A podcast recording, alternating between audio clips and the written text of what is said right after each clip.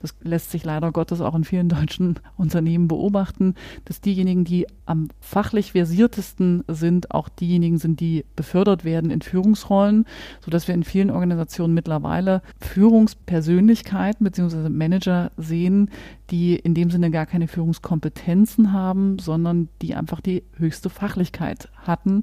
Und jetzt merken wir, da kommen wir an die Grenzen des Systems.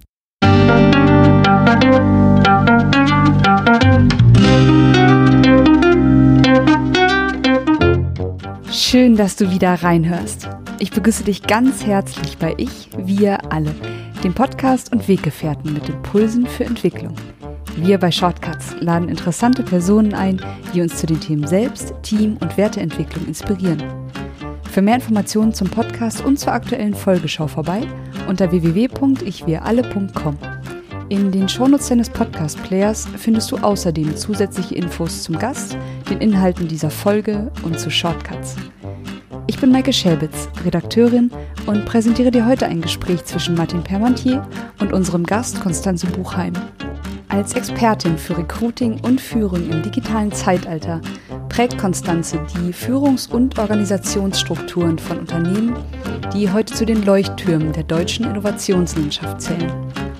Sie beschreibt in diesem Gespräch, wie in einer immer komplexer werdenden VUCA-Welt, einer Welt, in der Fachwissen eine immer kürzere Halbwertszeit aufweist, nachhaltiges und erfolgreiches Recruiting gelingt. Denn heute sind neben austauschbarem Fachwissen ganz andere Kompetenzen zentral und gefragt. Und zwar genau ganz besonders die, die man nicht lernen kann. Bevor das Gespräch beginnt, noch ein kurzer Hinweis zu unseren Angeboten. Auf ichwiralle.com slash Angebote findest du unsere aktuellen Workshops und Ausbildungen zu den Themen Selbst, Team und Werteentwicklung. Und jetzt wünsche ich dir ganz viel Inspiration und Freude beim Hören. Audio ab.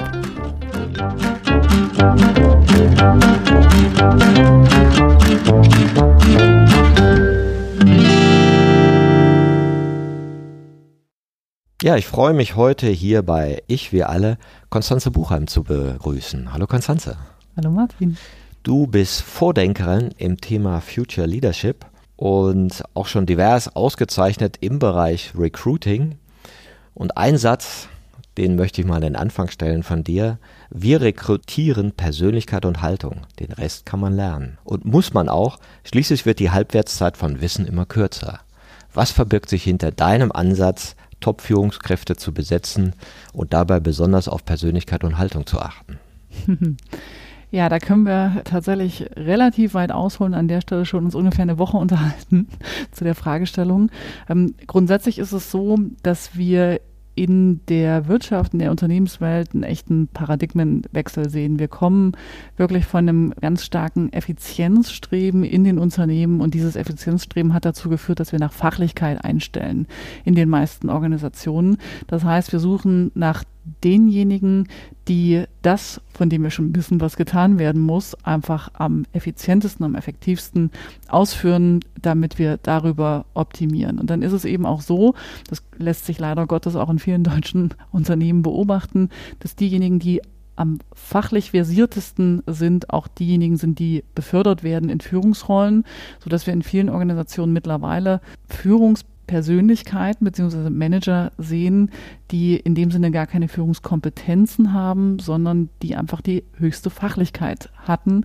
Und jetzt merken wir, da kommen wir an die Grenzen des Systems. Das heißt, es müssen andere Dinge einfach relevant werden. Und das haben wir insbesondere in der Digitalwirtschaft gemerkt, in der ich ja groß geworden bin. Also mein erster Job war in der, in der Startup-Szene, bin im schnell wachsenden Startup-Konstrukt gewesen, dann mit der digitalen Welt Welt sozusagen grundsozialisiert und da haben wir gemerkt, okay, diese Organisationen, die können gar nicht so stark auf Fachlichkeit setzen in dem Sinne, weil das Wissen, das dort vorhanden war, a, noch nicht lange vorhanden war und b, auch sich wirklich im Monatstakt verändert. Das heißt, wir brauchten da immer schon Menschen, die sich sehr schnell anpassen können, die sehr neugierig sind, die sehr intrinsisch motiviert sind. Und das ist eben etwas, was ganz stark in Richtung Persönlichkeit und Haltung geht. Und deswegen haben wir uns äh, sehr, sehr, sehr intensiv in den letzten zehn Jahren damit beschäftigt, was dann eben wirklich auch ja, wichtige Aspekte sind, auf die wir achten müssen und sind mit einem sorry, dass ich so lange aushole, aber es ist gar nicht so unkomplex, sind mit einer Logik geendet, ja, bei der wir sagen, okay, in einer Organisation gibt es unterschiedliche Aufgaben, die zu erledigen sind und es gibt unterschiedliche Rollen, die erfüllt werden müssen. Ja, ganz grob gesagt Spezialistenaufgaben, Managementaufgaben und Unternehmenslenkungsaufgaben und es gibt aber meistens nur eine Kultur. Ja, und äh, wenn man das übersetzt dann in eine Anforderungslogik, ja, dann kann man sagen, welche Fähigkeiten und Kompetenzen braucht ein Mensch, um den Aufgaben gerecht werden zu können, welche Persönlichkeitseigenschaften braucht er, um die Rolle erfüllen zu können und welche Haltung braucht er oder sie, um wirklich kompatibel mit der Kultur zu sein.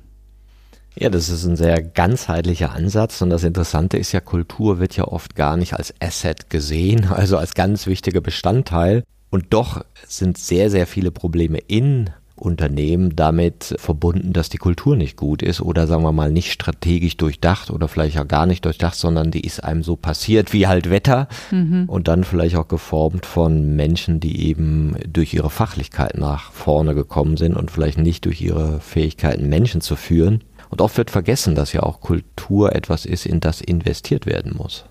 Richtig vor allem in das bewusst investiert werden muss. Das ist, wie du sagst, wie mit der Kommunikation. Man kann nicht nicht kommunizieren. Und wenn ein Unternehmen auf uns zukommt und sagt, ja, wir haben gar keine Kultur, dann sage ich halt auch, das ist auch ein Teil ihrer Kultur. Ja. Und äh, insofern braucht es da einfach eine ganz bewusste Auseinandersetzung mit dem, was da ist und gleichzeitig aber auch ein Auslassen der Wertung, was da ist, sondern einfach nur ein Wahrnehmen. Ja? Was ist da? Wie setzen wir darauf auf? Und ähm, inwiefern wollen wir es vielleicht eben auch verändern, weil wir durchaus mit vielen Unternehmen reden, die sagen, hey, wir, wir müssen jetzt hier uns in eine, in eine Veränderung bewegen. Auch diese Veränderung kann nur sehr unspezifisch skizziert werden. Da muss man dann schon äh, ein bisschen tiefer reinfragen in aller Regel, ja. Ja, und das merken wir auch gerade, sagen wir, in den großen Automobilkonzernen. Von Ferdinand Piech wird ja gesagt, er braucht keine Führungskräfte, sondern Ausführungskräfte und entsprechend wurde dann auch immer ein Ingenieur wieder äh, befördert und immer ein Ingenieur, der auch an der Spitze des Konzernes stehen soll. Und jetzt haben die ein Riesendilemma. Sie brauchen plötzlich einen Software-Spezialisten, der da oben steht und keinen Maschinenbauer mehr, mhm. weil das der nächste Treiber sein könnte in der Mobilität. Und das setzt dir ja vollkommen im Widerspruch zu ihrer ganzen Tradition. Ja. Du selber kommst ja auch aus der Startup-Szene, also bist digitaler aufgestellt und hast ja auch ein Buch geschrieben, HR Basic für Startups. Das war so deine erste Art, dein Wissen nach draußen zu geben, weil du ja nicht nur Leute beim Recruiting unterstützt, sondern du zeigst ihnen ja auch, wie sie ihre Prozesse anpassen können, um selber ein besseres Recruiting zu machen. Ganz genau. Also einer meiner großen Beliefs, ja, Dinge, an die ich glaube, ist, dass der Mensch grundsätzlich viel selber tun kann, tun möchte und es nicht meine Aufgabe ist, mich da in irgendeine Abhängigkeit zu begeben, sondern tatsächlich Menschen zu befähigen. Deswegen sage ich halt auch immer, Hilfe zur Selbsthilfe ist eigentlich der größte Beitrag, den ich leisten kann. Und so ist eigentlich auch die Idee zu iPotentials äh, entstanden. Ja, ich habe ja äh, zwei Jahre im Startup damals den HR-Bereich aufgebaut und habe dann im Kontakt mit ganz vielen Gründern, die dann immer wieder zu mir kamen und gesagt haben, Konstanze, Mensch, du machst doch HR, hilf uns mal, habe ich gemerkt, es, es gibt einen riesengroßen Bedarf in dem, in dem Feld ganz jungen Unternehmen wirklich dabei zu helfen, eine starke Kultur von Stunde Null an zu etablieren, eine bewusste Kultur von ähm, Stunde Null an zu etablieren. Und das läuft eben auch nicht nur über Kommunikation, das läuft auch über Recruiting. Ja. Mhm. Und an der Stelle äh, immer wieder gefragt worden und dann habe ich so meine Selbstzweifel gemerkt, ja, äh, so Mensch, du machst es doch erst zwei Jahre, du kannst doch jetzt hier nicht den, den Unternehmern äh, erzählen, wie das, äh, wie das zu laufen hat. Äh, ich habe aber immer wieder gemerkt, es es kommen immer mehr und äh, offensichtlich hat es geholfen. Dann dachte ich einfach an irgendeinem Punkt, okay, offensichtlich bin ich mit diesen zwei Jahren, die ich habe, der Einäugige unter den Blinden in Deutschland. Und wenn ich den Menschen nur zwei Jahre Fehler ersparen kann, die wir gemacht haben, ja, dann sind das zwei Jahre, die sie sich sparen. Und ähm, an der Stelle habe ich dann einfach entschlossen, auch das Unternehmen zu gründen und zu sagen, okay, das ist, äh, das ist der Ansatz. Wir gehen rein und äh, interessanterweise kannst du wirklich, wenn du ein Unternehmen entstehen siehst von Stunde Null bis zu der großen Skalierungs- und Ausdifferenzierungsphase, kannst du wirklich fast voraussagen, was da an, an Themen aufkommen wird, an, was an Konflikten für entstehen werden, an welcher Stelle, bei welcher Größe die ungefähr entstehen werden. Es ist fast gruselig, äh, mit welcher Genauigkeit man das voraussagen kann. Ja. Ja, gerade in dieser Dynamik der Startups, ja, mhm. die dann ja oft sehr sinngetrieben starten und dann kommt das große Geld und dann kommt eine neue Denke. Und es ist ja auch so, dass Führungskräfte auch Kulturträger sind und dieser Aspekt oft so im Blinden gelassen wird. Und dann holst du dir eine Führungskraft rein, die nicht zur Kultur passt. Mhm. Und das ist ein Riesendilemma, weil vielleicht deine Mitarbeiter dann gehen, weil sie da kein Match finden. Ja. Absolut, absolut. Wobei ich sagen muss, das ist der große Unterschied zwischen Führungskräften im Digitalbereich oder, wenn man so will, in der New Economy im Vergleich zur Old Economy. Wir erleben da eine sehr, sehr, sehr hohe Kulturorientierung und auch eine sehr hohe Nutzerorientierung. Also schon ein Fokussiertsein auf das Umfeld, auf den Nutzer und wirklich die Frage nach dem Beitrag. Wie können wir als Unternehmer, als Unternehmen mit dem, was wir tun, wirklich einen Beitrag leisten? Und da ist eine andere Handlungsorientierung da, die sehr marktorientiert ist, die sehr nach außen gerichtet ist und nicht das Ego in den Vordergrund stellt. Also ich sehe das ganz häufig, wenn wir uns dann die Values angucken, unabhängig davon, ob es Values sind oder nicht, liest man so ganz, ganz oft no Bullshit, no Politics, uh, no Egos, no Assholes. Das sind wirklich so ganz häufig Dinge, die man in den Startup-Kulturen liest. Und das ist wirklich ein Unterschied zu Managern, die wir in der etablierten Wirtschaft beobachten. Da sehen wir noch eine sehr hohe Statusorientierung, eine sehr hohe Karriereorientierung, eine sehr hohe Ich-Orientierung und noch eine fehlende Fähigkeit, wirklich den Markt als Institution wahrzunehmen. Das ist ein riesengroßer Unterschied. Ja ist vielleicht auch das Dilemma der Generation, mhm. wobei ja keine Generation nur so einem Narrativ folgt. Aber natürlich ging es in der Generation, ich sag mal, der heute 50 bis 16-Jährigen auch um diese Etablierung dieses Ichs, weil wir uns vielleicht von den herkömmlichen moralischen Konventionen befreien mussten, was die Jüngeren ja gar nicht mehr mussten, Absolut. weil die gar nicht mehr so stark wirken.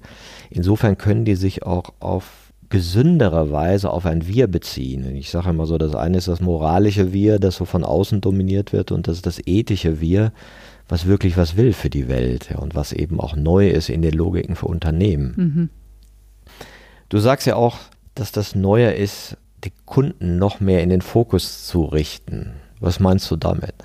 Ja, also es geht gar nicht so sehr nur um den, um den Kunden. Ja, es geht wirklich darum zu verstehen, was ist die Legitimation dieser Organisation. Ja, und dass die Organisation in sich kein Selbstzweck ist und nicht einfach ein Produkt kreiert, das man dann über Marketingmechanismen in den Markt drückt, ja, sondern dass Organisationen heutzutage eigentlich wirklich schon auf Basis eines Problems, das eine Zielgruppe hat, beziehungsweise eines Bedarfs entsteht und dieser Bedarf eigentlich überhaupt erstmal den Business Case kreiert. Ja, so gehen Gründer heutzutage wirklich an, so wo ist eine Nische oder andersrum eine, Zielgruppe, die ein bestimmtes Problem hat und gibt es eine Möglichkeit, wie wir das lösen können. Das heißt, diese Unternehmen werden schon ganz anders gedacht, die werden schon ganz anders gegründet und damit tritt wirklich eine ganz starke Nutzerorientierung in den Fokus. Das heißt, warum gibt es uns? Ja, was ist das, womit wir da draußen bei denen, die unsere Zielgruppe sind, wirklich einen Mehrwert letztendlich generieren können? Und wie können wir das nach innen übersetzen? Und das ist eben auch das, wie ich finde, wie schlaue Organisationen oder gute Organisationen heute gebaut werden, dann halt an der Stelle wirklich sicherzustellen, dass wir eine konsistente Organisation bauen und Talente an Bord holen, für die das genau intrinsisch das Richtige ist, das zu erstellen und das wertvoll ist, was wirklich auch für den Kunden einen Mehrwert leistet, weil ich, wenn ich das schaffe, ja, die Talente anzuziehen, für die es wichtig ist, das zu tun, was für den Kunden gleichzeitig einen Mehrwert stiftet, ja, dann baue ich eine großartige Organisation. Und das ist gar nicht so trivial. Es klingt jetzt ein bisschen, äh, bisschen abstrakt, ja, aber da gibt es ja auch diese Story von Martin Luther King, ja, der gefragt worden ist: so Mensch, wie, wie kriegst du das eigentlich hin, so viele Menschen zu deinen Kundgebungen und Märschen äh, zu bekommen? Ja, wie kriegst du die denn mobilisiert? Und der soll ja gesagt haben: so, ihr stellt die falsche Frage, weil ihr glaubt, dass diese Menschen wegen mir da sind. Ja, diese mhm. Menschen sind nicht wegen mir da wegen mir als Führungskraft. Die sind da, weil ich für eine Sache stehe, die für sie wichtig ist. Und das ist eigentlich auch genau das, was der Knackpunkt dann im Recruiting ist, zu sagen, wofür stehen wir als Organisation? Für welches Thema setzen wir uns ein? An welcher Stelle schaffen wir einen Mehrwert und dann die Menschen zu finden, für die das wertvoll ist und die dafür ihre Lebenszeit eben einsetzen wollen und da nicht pauschal zu sagen, so, hey, wir wollen der Employer of Choice werden für einfach jeden, sondern ganz gezielt zu sagen, so für welche Zielgruppe sind wir eigentlich auch der richtige Arbeitgeber und da zu verstehen, die Menschen kommen nicht nur zu mir als Führungskraft und die arbeiten nicht für mich als Führungskraft, so wie das viele klassische Manager tatsächlich auch tatsächlich sagen. Das hört man richtig auch sprachlich, ja. Dieser Mitarbeiter arbeitet für mich in dieser Abteilung. Mhm. Das ist aber kein Mitarbeiter, das ist ein Fürarbeiter dann. ähm, und da verändert sich auch das Konzept, ja, Menschen wollen mitarbeiten an der Umsetzung einer Vision. Auch schönes äh, Wortspiel, Mitarbeiter und Fürarbeiter. Mhm. Ja, was du auch über Martin Luther King gesagt hast, das illustriert ja auch ganz schön diesen Übergang vom Ego. Ich sag mal, ja, ich habe die tollste Idee und ich habe die tollste Company und alle bewundern mich, hin zu einem Rollenbewusstsein, ich bin für etwas da. Mhm. Ja, und ich bin mit etwas sinnhaft verbunden. Und wir organisieren hier Kommunikation auf ein gemeinsames Ziel, damit wir was Sinnhaftes stiften können. Jetzt ist es natürlich so, dass die Sinnhaftigkeit ja oft am Beginn einer Organisation gegeben ist dann vergrößerte sich diverser und irgendwann kann nicht mehr jeder den für sich spüren. Also dann hast du Leute, die du anstellst und die sind nicht mehr mit dem Sinn verbunden. Und das ist ja auch gar nicht so einfach auszuschließen. Also ich treffe selten Unternehmen, die wirklich sagen, wir haben hier einen Sinn, wir sind damit verbunden und da können Sie jeden Mitarbeiter fragen, der spürt das. Weil vielleicht die Branche das nicht hergibt, das Businessmodell das nicht hergibt. Wie gehst du dann damit um? Mhm. Ja, das ist, eine, das ist eine sehr gute Frage. Das sind durchaus auch, wie du es schon richtig gesagt hast, Fragen, mit denen sich wachsende Organisationen auseinandersetzen müssen. Die Frage nach dem Sinn ist halt auch natürlich immer eine ganz starke und eine ganz große. Da macht das Wort schon Druck, finde ich es erschwert auch Kommunikation an, an der Stelle, weil nicht jeder mit dem Wort Sinn etwas anfangen kann. Was ich aber glaube, was man einrichten kann, ist grundsätzlich äh, zu kommunizieren, für wen sind wir da und was ist der Beitrag, den wir leisten und diesen Beitrag eben auch Mitarbeiter spüren zu lassen ja, das kriege ich in, in meiner Organisation darüber hin, dass ich wegkomme von der reinen Transaktion, ja, hin zu der Formulierung, was wir wirklich tun. Ja, also wir sind ein Personalberater. Wir besetzen Führungspositionen in ganz unterschiedlichen Organisationen. Wenn ich jetzt einen neuen Mitarbeiter onboarde, könnte ich halt transaktional diese Tätigkeit beschreiben und sagen so, ja, wir schicken Lebensläufe von A nach B. Ja, dann würden die meisten Mitarbeiter sagen, großartig, warum bin ich eigentlich hergekommen? Ich könnte aber eben auch tatsächlich mich auf den Beitrag konzentrieren und darauf den Fokus meiner Kommunikation legen und da letztendlich sagen so, hey, wenn wir unseren Job richtig machen, dann tragen wir dazu bei, dass keine Vision eines Unternehmens daran scheitert, dass die richtigen Köpfe für deren Umsetzung tatsächlich fehlen. Ja? Mhm. Und wir tragen dazu bei, dass Visionen umgesetzt werden, weil wir sicherstellen, dass die richtigen Leute an Bord sind. Und damit tragen wir zur Weiterentwicklung des Wirtschaftsstandortes bei. Und da ist ja schon mal eine ganz andere Botschaft drin. Und das ist übrigens auch nicht spinnert, sondern das ist belegbar und nachweisbar. Aber es ist immer eine Frage, wie ich es formuliere und wie ich es dann auch übertragen bekomme. Und ich mache das zum Beispiel so, dass äh, ich habe das jetzt diese Woche wieder, weil jetzt gerade bei uns drei neue angefangen haben. Da gibt es bei uns immer ein Cultural Onboarding.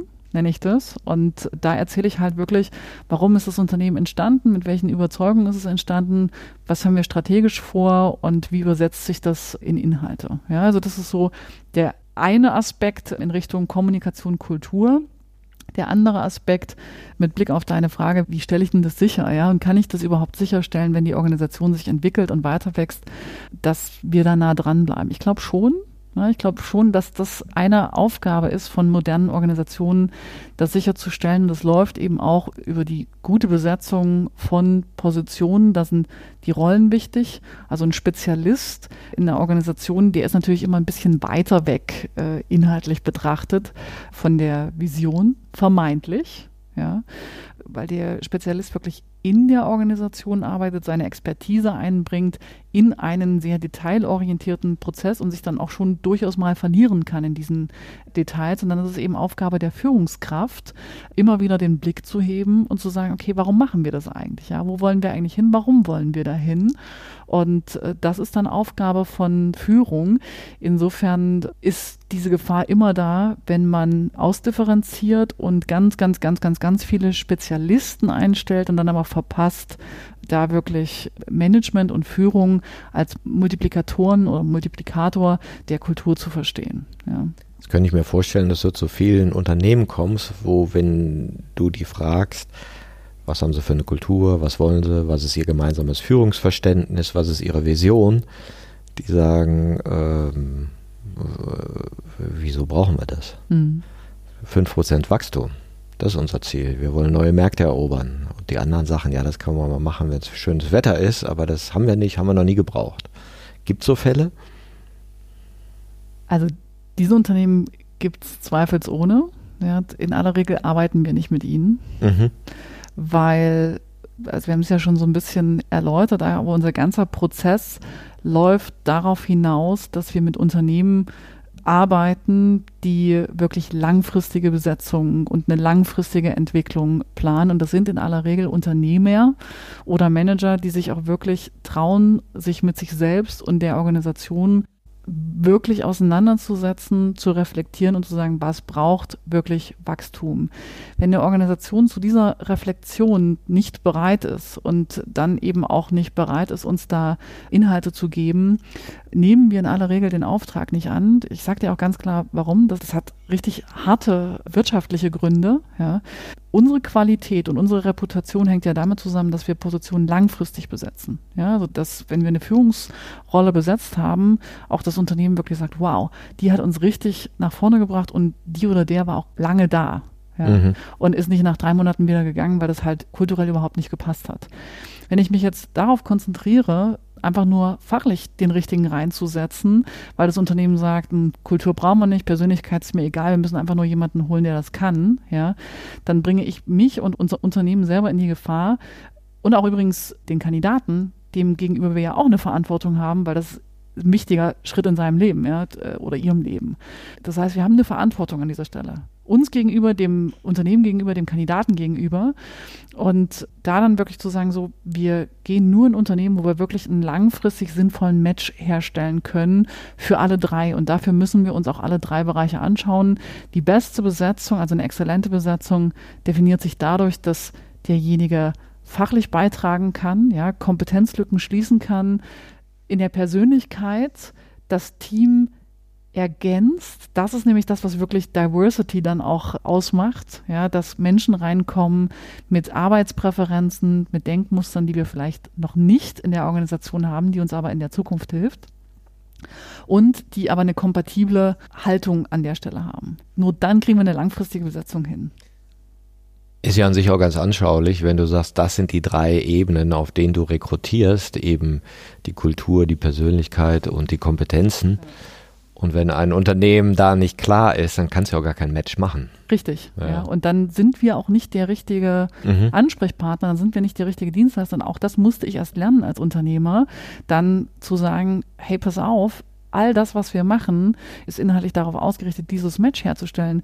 Wenn du das nicht brauchst, dann musst du das auch gar nicht bezahlen, weil das bezahlst du natürlich auch alles mit, ja. Hm. Dann such dir lieber jemanden, der einfach transaktional Lebensläufe durch die Welt schickt, aber das machen wir nicht, ja. Und das, das dann voneinander separieren zu können und da ganz klar Erwartungen auch kommunizieren können und zu sagen, das machen wir und das machen wir nicht. Das ist auch ganz, ganz, ganz wichtig, finde ich, ja, im Wirtschaftsraum. Da sind auch viele Unternehmen dankbar dafür, ja. Und ganz viele entscheiden sich aber dafür, weil sie merken, das ist jetzt das, was sie in die, in die Zukunft trägt. Das andere hilft ihnen einfach nicht weiter.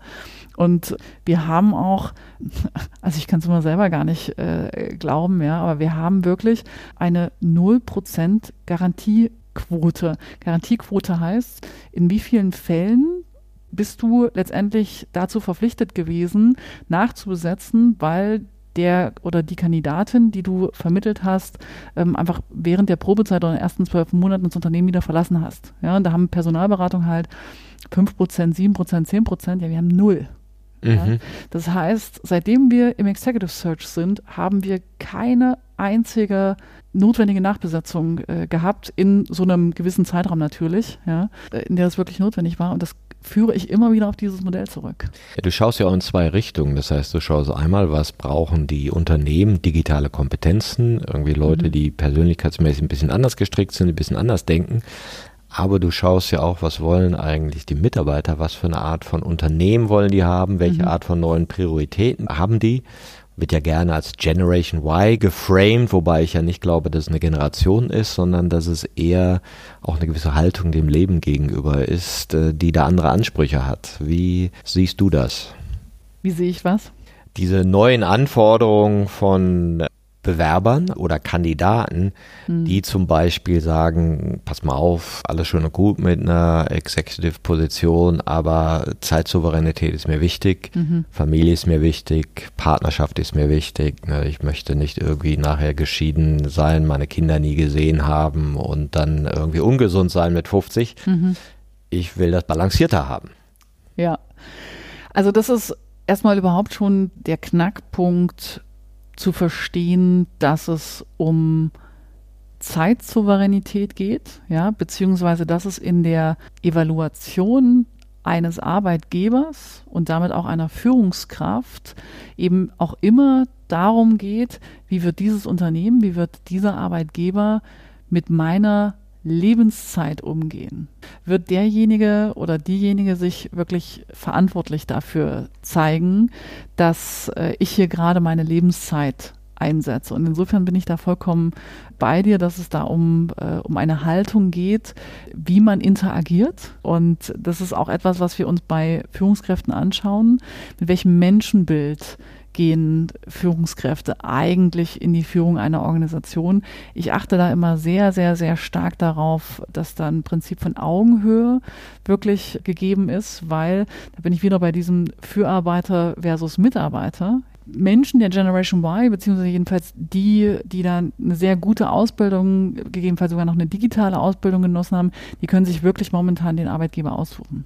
Und dann an der Stelle zu sagen, hey, warum würdest du dich denn für eine Organisation entscheiden? Was ist denn das, was da ausschlaggebend ist? Ist immer die Frage, ja, ist meine Lebenszeit hier sinnvoll eingesetzt? Und das hat nicht nur was mit Zeitsouveränität zu tun, das heißt, wie gut darf ich selber darüber entscheiden, was ich mit meiner Zeit mache, sondern auch, wie verantwortungsvoll geht meine Führungskraft mit meiner Zeit letztendlich um, ja?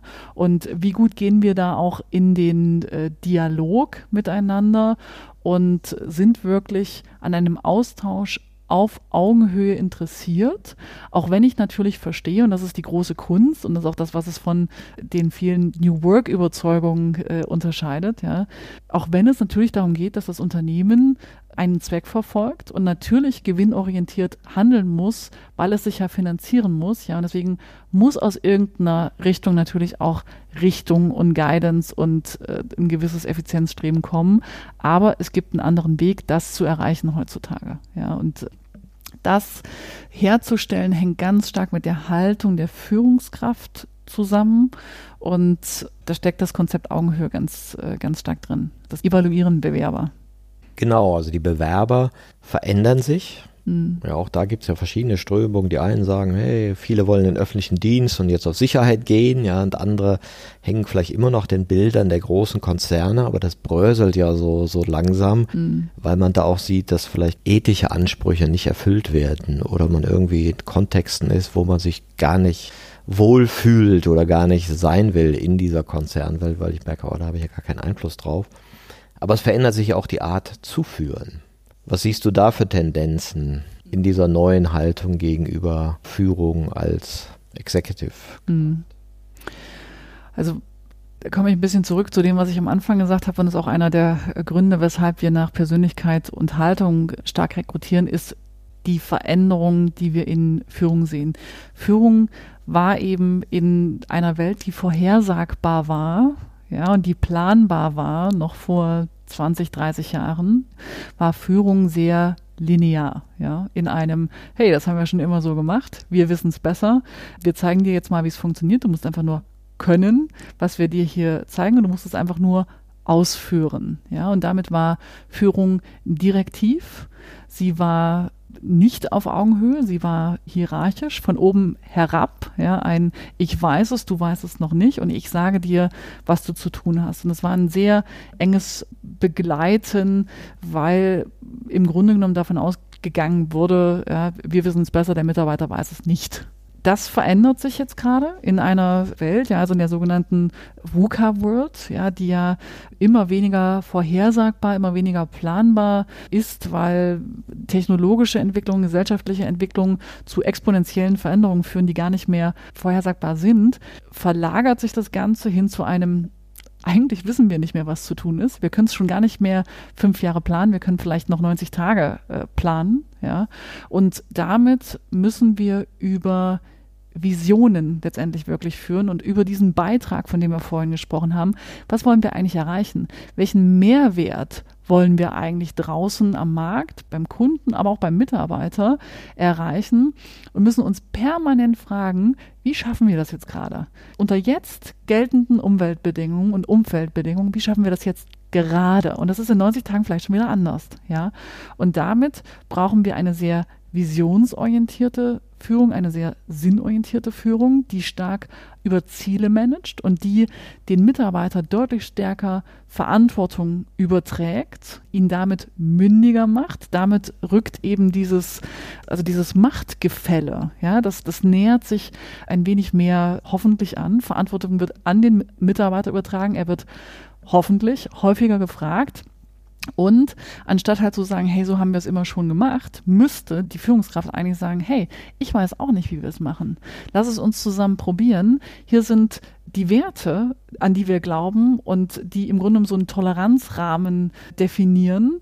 Und äh, während wir auf diesen Sinn diesen Visionen hinsteuern, dieses Ergebnis, das wir miteinander definiert haben, haben wir mit den gemeinsamen Werten, über die wir gesprochen haben, einen Toleranzrahmen definiert und innerhalb dieses Toleranzrahmens bewegen wir uns im mindestens Dialog. Ja, und darüber bewegen wir uns nicht auf einer perfekten Linie, sondern eher so meandernd um eine Linie herum und schauen, dass wir uns aber dennoch mit einem effizienten Ressourceneinsatz in Richtung, äh, in Richtung Ziel bewegen. Und das bedeutet A, mehr Verantwortungsübertragung. Das verlangt von der Führungskraft viel, das verlangt aber auch vom Mitarbeiter viel. Dafür ist auch nicht jeder Mitarbeiter bereit, muss man auch sagen. Das ist auch der Punkt, wo jetzt Eliten entstehen können im Zweifelsfall, weil gar nicht jeder gelernt hat, Verantwortung äh, zu übernehmen und das auch nicht, auch nicht will. Der andere Punkt ist, dass wir vertrauen müssen als Führungskräfte und auch als Mitarbeiter. Und da schließt sich der Kreis zu Recruiting. Worüber findet Vertrauen statt? Ich glaube dir, dass du auf die gleichen Dinge optimierst, die mir wichtig sind. Was ist dir wichtig? Und habe ich das integriert in meinen Recruiting-Gesprächen? Habe ich darüber Interviews geführt oder habe ich nur gesagt so, hey, wie gut kannst du eigentlich, jetzt nehme ich mir irgendwas, das Online-Marketing, ja, und habe mhm. das untersucht. Und haben wir mal drüber gesprochen, ob dir zum Beispiel Geschwindigkeit wichtig ist oder viel mehr Qualität. Wenn ich auf Geschwindigkeit optimiere und du auf Qualität, werde ich die ganze Zeit an dir dran stehen und sagen so, hey, warum machst du es denn so, wie du es machst? Ich würde das anders machen. Mhm.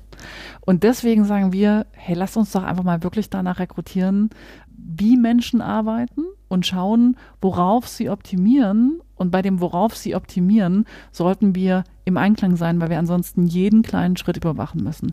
Und wenn wir schaffen, so zu rekrutieren, dass wir Persönlichkeit und Haltung in den Vordergrund stellen, dann muss ich auch nicht mehr jeden Schritt überwachen.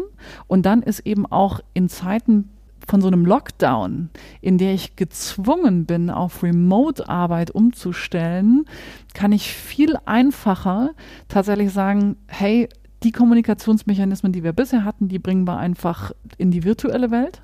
Und ansonsten weiß sowieso jeder, was zu tun ist, weil es ist ja klar, worauf wir abzielen. Also bei uns ist es immer Qualität, ja, immer Qualität, diskussionslos. Das weiß auch jeder.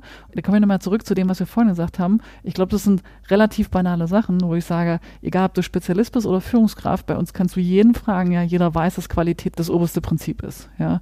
Und da haben wir dann Rahmen definiert, was ist möglich, was ist nicht möglich. Und dann kannst du auch locker sagen, okay, Remote-Logiken. Genau, und das finde ich auch sehr schön beschrieben, diese zu einem existierenden feudalen Strukturen. Mal, Führung kommt aus dem Militär, das haben wir alle so übernommen und haben gedacht, naja, wenn der Chef einmal sagt, dann muss man das halt machen.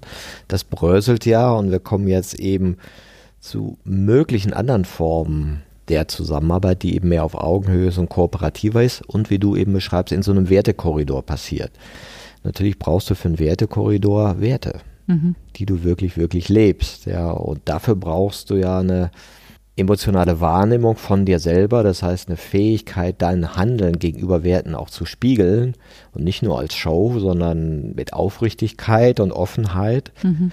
Und du brauchst auch Räume, wo das diskutierbar ist.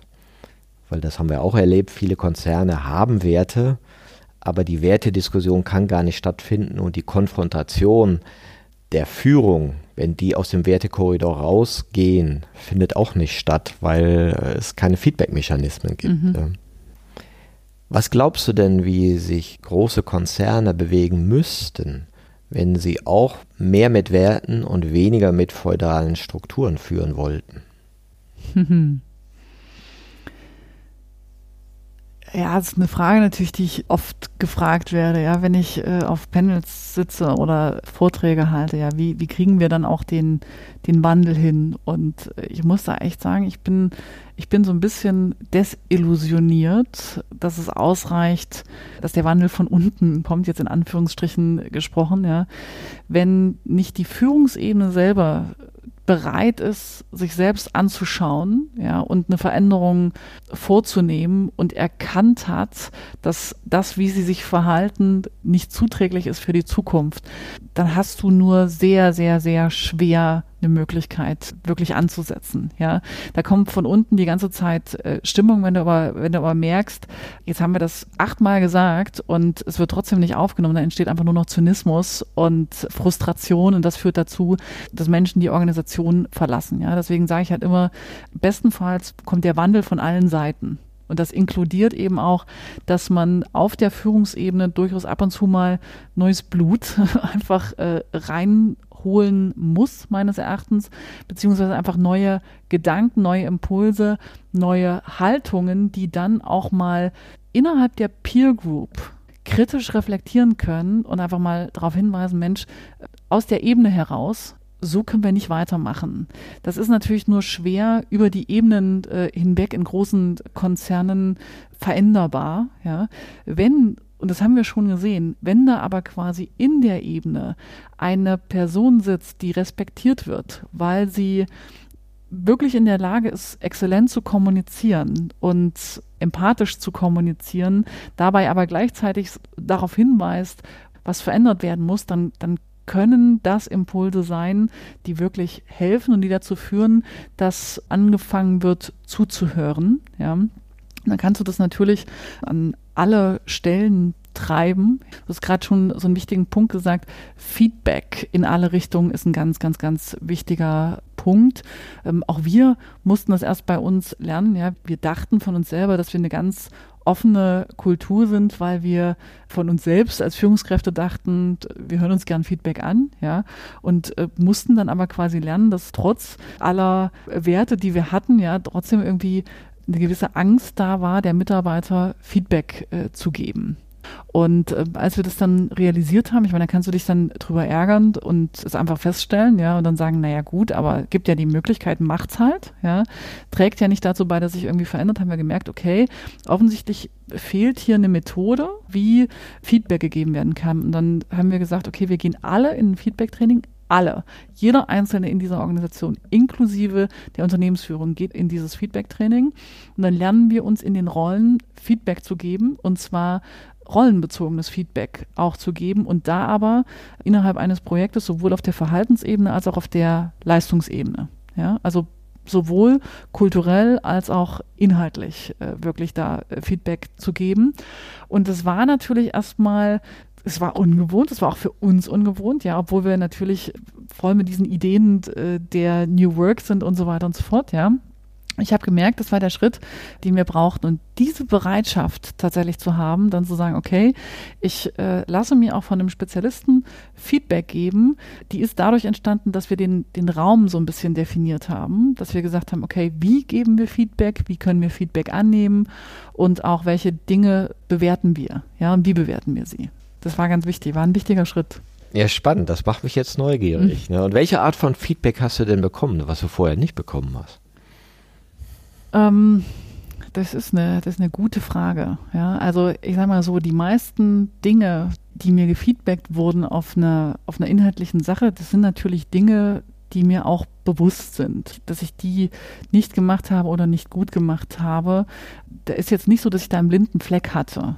Ähm, also Beispiel, ich bin zum Beispiel halt logischerweise, ich bin ja auch Geschäftsführer und ständig draußen unterwegs, ja, und wenn ich dann in einem Projekt bin, bin ich natürlich auch nicht immer perfekt erreichbar. Dass das dann logischerweise das Projektteam auffällt und das nicht perfekt ist, ähm, das ist mir klar gewesen. Aber das heißt ja nicht, dass es nicht veränderbar ist und worüber wir eben nicht gesprochen hatten, ist, was es mit dem Projektteam macht mhm. und wie es dem geht dabei.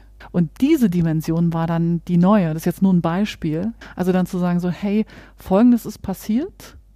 Das macht mit mir das und das und das und das lässt mich so und so fühlen.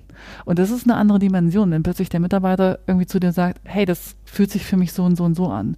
Und in Zukunft denke ich dann halt, wenn ich irgendwo nicht erreichbar bin, nicht mehr, naja gut, dann stockt halt das Projekt an der Stelle, sondern ich denke darüber nach, wie es meinem Mitarbeiter geht.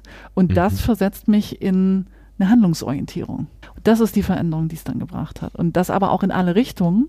Es hat einfach Verständnis in alle Richtungen gebracht und auch dazu beigetragen, dass Mitarbeiter viel besser verstanden haben, wie es mir geht, als äh, Unternehmer, der da an äh, 80 Fronten gleichzeitig äh, kämpft. Und es hat einfach in alle Richtungen gemeinsames Verständnis produziert. Es ist großartig, können alle nur profitieren von. Ja, ist interessant. Wir hatten neulich eine ähnliche Erfahrung, da haben wir ein Spiel gespielt, so ein Feedback-Spiel. Und das Interessante war, du warst also in Kommunikationsregeln eingebunden und hast Fragen gestellt bekommen, was tust du im Fall eines Konfliktes in deinem Team? Mhm. Und da hast du das halt erzählt und danach solltest du deine eigene Antwort bewerten. War die genial, vollständig, super, okay, so dahergesagt oder nicht so gut? Irgendwie gab es solche Geschichten. Du hast gesagt, ja, die war jetzt genial. Und dann haben die anderen gesagt, wie die die Antwort fanden. Ja, und es war durchaus dann so, ja, aber du machst auch immer noch das und du hast das vergessen und das tust du da auch noch und hast nicht daran gedacht. Also einmal komplettieren mhm. oder Aspekte nennt, ja, mir würde jetzt fehlen dies und jenes. Ne? Und da habe ich auch gemerkt, wow, so haben wir noch nie miteinander geredet. So ergänzen ne? und das Feedback eben auch eine gewisse Struktur braucht. Und ich glaube, das Beste ist, um seine blinden Flecken zu erkennen. Ja. Und interessanterweise haben oft Top-Executives keine Mitarbeitergespräche. Mhm. Keiner spricht mit denen. Ist das auch deine Erfahrung? Absolut, ja. Ich höre ganz häufig den Satz, an der Spitze ist es kalt und einsam. Wo ich dann denke, das ist natürlich auch in Teilen selbst gebaut. Ja, klar.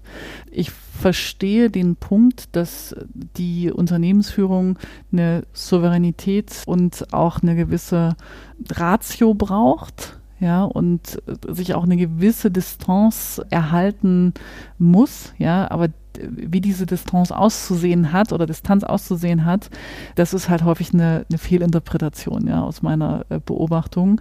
Und es ist ganz häufig so, dass wenn da Mitarbeitergespräche sozusagen stattfinden, dass die immer nur in eine Richtung laufen. Ähm, weshalb wir auch, als wir dann dieses Feedback-System überarbeitet haben, gesagt haben, okay, das geht immer in alle Richtungen. Das ist dann die, die absolute Kernveränderung. Erst das schafft wirklich, äh, schafft wirklich Augenhöhe. Aber es ist, es ist schwer. Ja, es ist sehr schwer, das erstmal zuzulassen, weil man noch nicht weiß, was da kommt und wie viel da kommt. Du beschreibst ja auch so an einer Stelle im Vorgespräch, hast du das so erwähnt, dass manchmal dein Gefühl ist, der Unternehmer selber ist vielleicht schon sehr weit in seiner Haltung, möchte emotional führen, möchte über Werte führen, mhm. aber es wird ihm nicht abgenommen. Oder sind Widerstände da, dass die Mitarbeiter sagen, ah, dem traue ich nicht. Ja, das ist eine ganz äh, interessante Beobachtung. Wir werden ja von den Medien und auch so in Diskussionen werden wir immer wieder auf den vermeintlichen Interessenkonflikt äh, hingewiesen, ja, dass der Unternehmer die Mitarbeiter aus beuten möchte und äh, die Mitarbeiter eben da auch äh, schutzbefohlen und schutzbedürftig sind. Was eben mit diesem angesprochenen Machtgefüge, das sich verändert, aus meiner Sicht auch nicht mehr ganz einhergeht. Und das ist auch das, was wir in unserer Unternehmenspraxis sehen. Wenn ich mit anderen Unternehmern rede, nehme ich an ganz vielen Stellen, da bin ich selber immer wieder überrascht, ähm, auch im, im ganz traditionellen klassischen Mittelstand, ja, spreche ich mit Unternehmern, die auf einer ganz hohen Werteebene, auf einer ganz starken Menschenorientierung sind und zu uns kommen und sagen, Mensch, wie können wir denn dem Mitarbeiter quasi mehr, mehr Freiraum ermöglichen und auf Augenhöhe miteinander arbeiten und also kommen ganz viele Fragen, äh, wie, wie, wie sie das hinkriegen, ja. Und da, da stelle ich halt dann immer wieder Fragen rein, um zu verstehen, was ist die Intention dahinter, ja. Und merke, ist wirklich ein humanistisches Menschenbild dahinter, das sagt, hey, wir alle sind gleich und wir alle können miteinander an einer Idee arbeiten und sollen das auch, ja. Und wenn das dann aber quasi kommuniziert wird, ja, okay, hier ist jetzt dein, hier ist jetzt dein Feld, ja, übernimm das doch mal. Und ich fände das ganz toll, wenn du das übernimmst. Und der Mitarbeiter das aber nicht erlebt, also diese Intention nicht spüren kann, aus welcher Intention das ausgelöst wird, dass das eigentlich aus so einer humanistischen Überzeugung ist von, ich glaube an dich, du kannst es und ich möchte dich eigentlich stärken, sondern in einer Vermutung von, hey, jetzt soll ich das auch noch machen. Jetzt muss ich mir noch Gedanken machen, wie ich das mache. Warum macht das eigentlich niemand anders? Also nicht die Intention dahinter gesehen wird, beziehungsweise nicht der Positivblick. Da hat jemand Vertrauen in mich.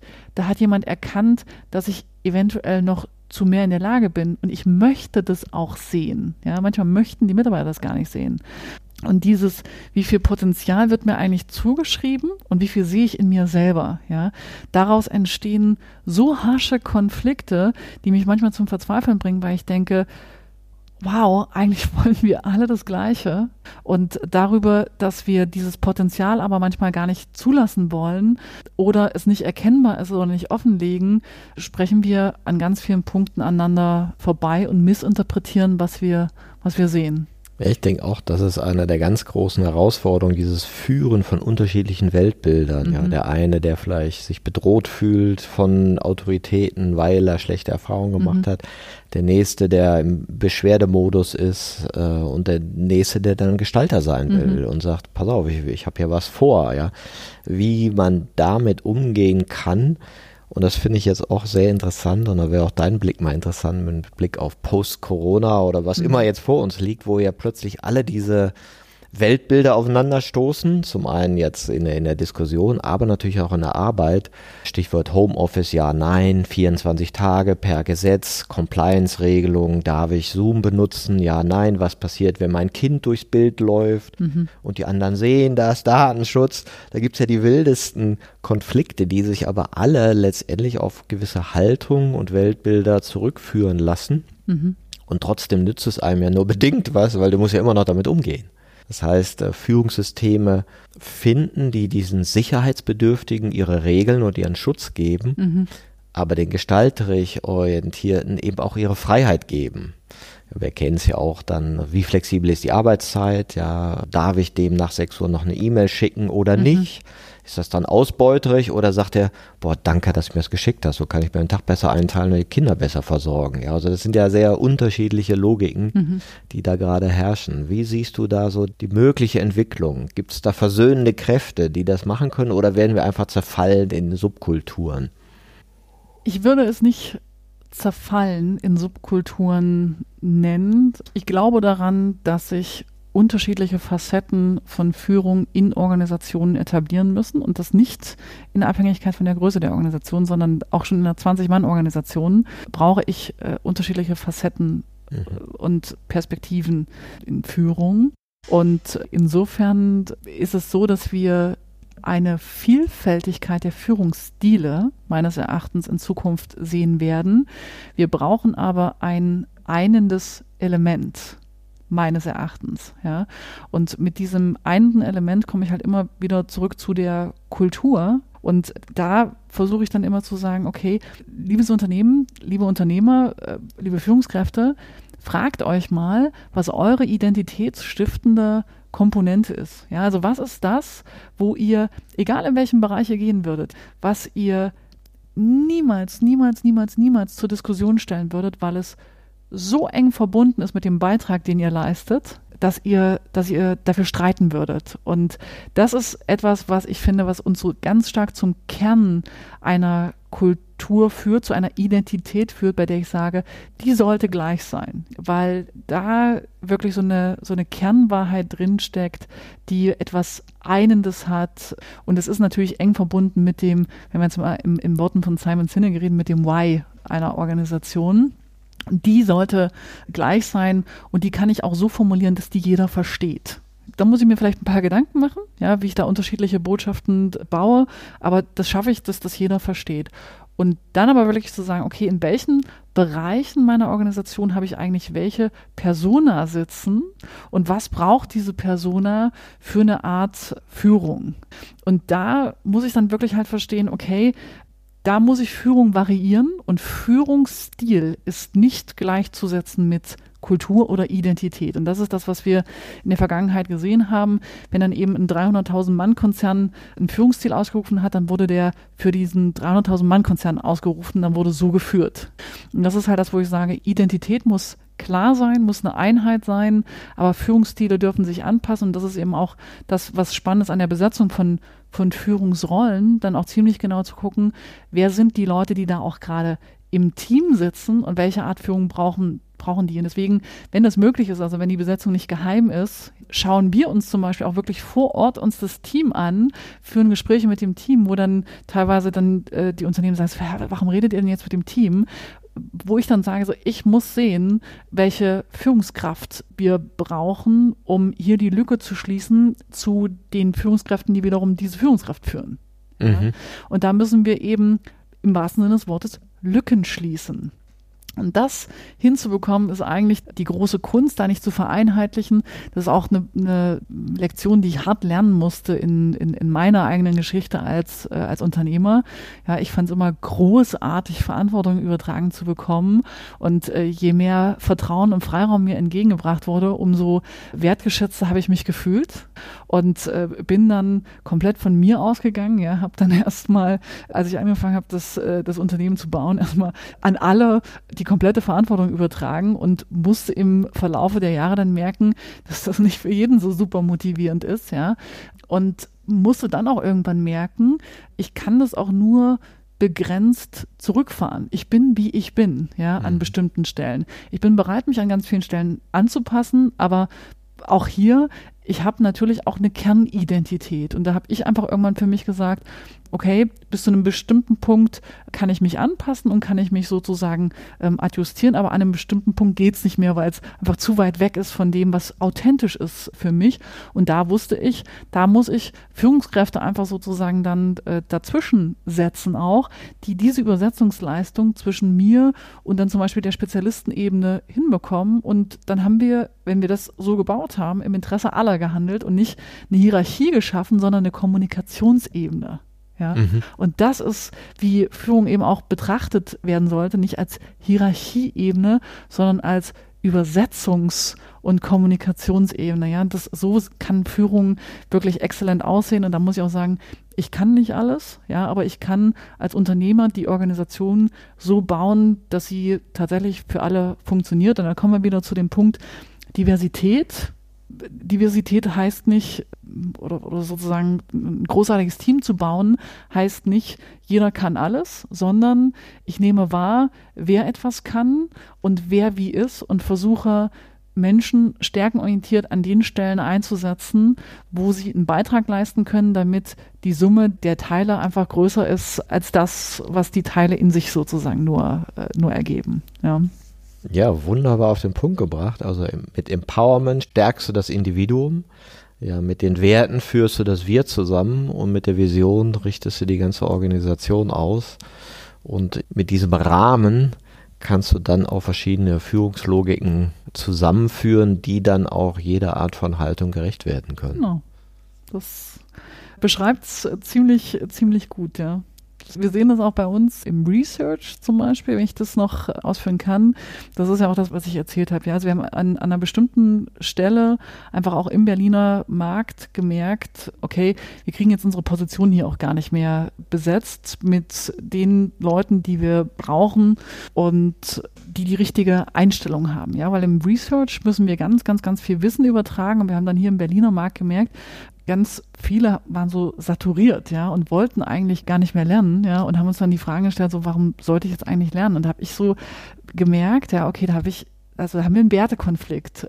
Und ich finde es großartig zu lernen, ja, jeden Tag zu lernen und einfach jeden Tag auch, auch besser zu werden, habe ich dann irgendwann gesagt, okay, warum gehen wir nicht auf diesen Modus, dass wir wirklich einfach nur nach dieser Kernhaltung der Neugier, auch der Offenheit äh, rekrutieren und nach einer Persönlichkeitseigenschaft, also im Research brauchen wir tendenziell eher Introversion, ja. Und dann zu sagen, okay, wir suchen mal nach diesem Muster Introversion und Neugier und versuchen darüber diese Position zu besetzen. Bei Ausbilden müssen wir ja sowieso. Ja, jeder Researcher, der von irgendwo anders kommt, hat nicht drauf, was wir brauchen, weil die digitalen Geschäftsmodelle einfach kein Inhalt sind, den man in irgendeiner anderen Beratung sozusagen in dem Maße lernt. Ja, Ausbildung müssen wir sowieso. Und als wir diesen Gedanken dann hatten, dann haben wir gesagt, hey, mit der Logik könnten wir auch in jede Region Deutschlands gehen. Und da sind so plötzlich echt Ideen entstanden. Ich komme ja aus Sachsen-Anhalt und ähm, habe mich immer gefragt, so wie kann ich eigentlich das, was ich da gelernt habe oder was ich jetzt halt auch sozusagen hier in Berlin gelernt habe, wie kann ich das auch zurückbringen, um im Grunde genommen auch den Menschen aus meiner Heimat so ein bisschen angedeihen zu lassen, was, was mir zuteil wurde, ja.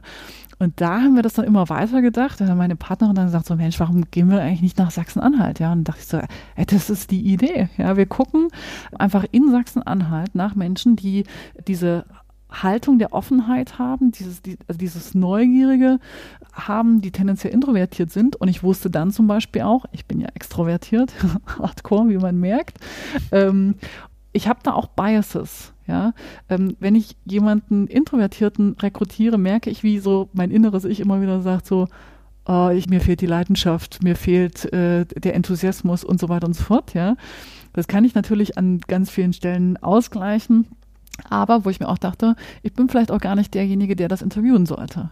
Und habe dann auch die Führungskraft in Charge äh, gepackt, die dieses Team dann auch führen sollte und entwickeln sollte. Und dann haben wir in Sachsen-Anhalt Menschen nach Neugier und Offenheit rekrutiert, vier Leute gefunden, die mutig genug waren, das dann auch zu machen, haben die drei Monate ausgebildet und die sind wirklich, also jetzt vor zweieinhalb Jahren gewesen, ja, und die sitzen in Sachsen-Anhalt und führen von da aus wirklich das perfekt aus, was wir vorher dachten, was nur in Berlin geht. Ja. Und das ist einfach großartig, weil das der Beleg dafür ist, dass es funktioniert, nach Persönlichkeit und Haltung zu rekrutieren. Und da hat uns zum einen auch diese Feedback-Kultur, von der ich vorhin gesprochen habe, total geholfen, aber uns hat auch Corona geholfen, weil wir damit an einem anderen Standort, der bis dahin immer so leicht kommunikativ benachteiligt war, ja, in dem Moment, als wir in den Volllockdown gegangen sind, sind wir plötzlich zu einer kompletten Gleichwertigkeit der gesamten Organisation mit all seinen Niederlassungen in Anführungsstrichen sozusagen gekommen. Das hat für uns eigentlich nur noch mehr kulturell befeuert, als es in Frage gestellt hat. Ja, das ist großartig. Ja, wunderbar. Ich habe das ja so ein bisschen mitverfolgt und ich habe auch eine Sache, die du schon mal vor zwei Jahren erzählt hast, übernommen in meinem Bewerbungsprozess. Und zwar hast du gesagt, du rekrutierst ja auf neugierige mhm. Menschen. Mhm und fragst sie dann, ne, bist an Selbstentwicklung interessiert, bist ein neugieriger Mensch und so, ne, und dann kommt deine Nachfrage und dann sagen alle, ja, ja, bin ich, bin ich. Und was ist das letzte Buch zum Thema Selbstentwicklung, das du gelesen hast? Und dann wird's meist ruhiger. Ja ist ein Running Gag, den ich oft auch so in äh, Seminaren zu Besten gebe. Aber darum geht's ja. Da ne? will einer was wirklich, wirklich mhm. und ist das ein Match zu deiner eigenen Vision und zu deinen eigenen Werten. Konstanze, hat mir Spaß gemacht, war sehr erhellend und inspirierend. Ich danke dir. Ich danke dir, war super.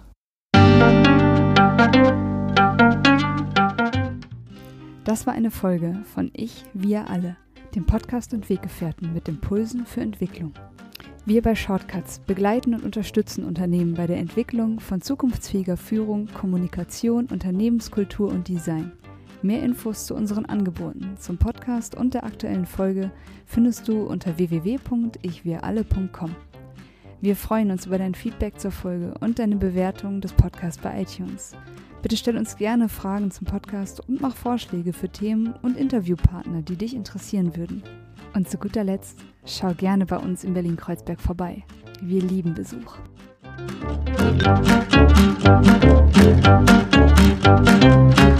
Musik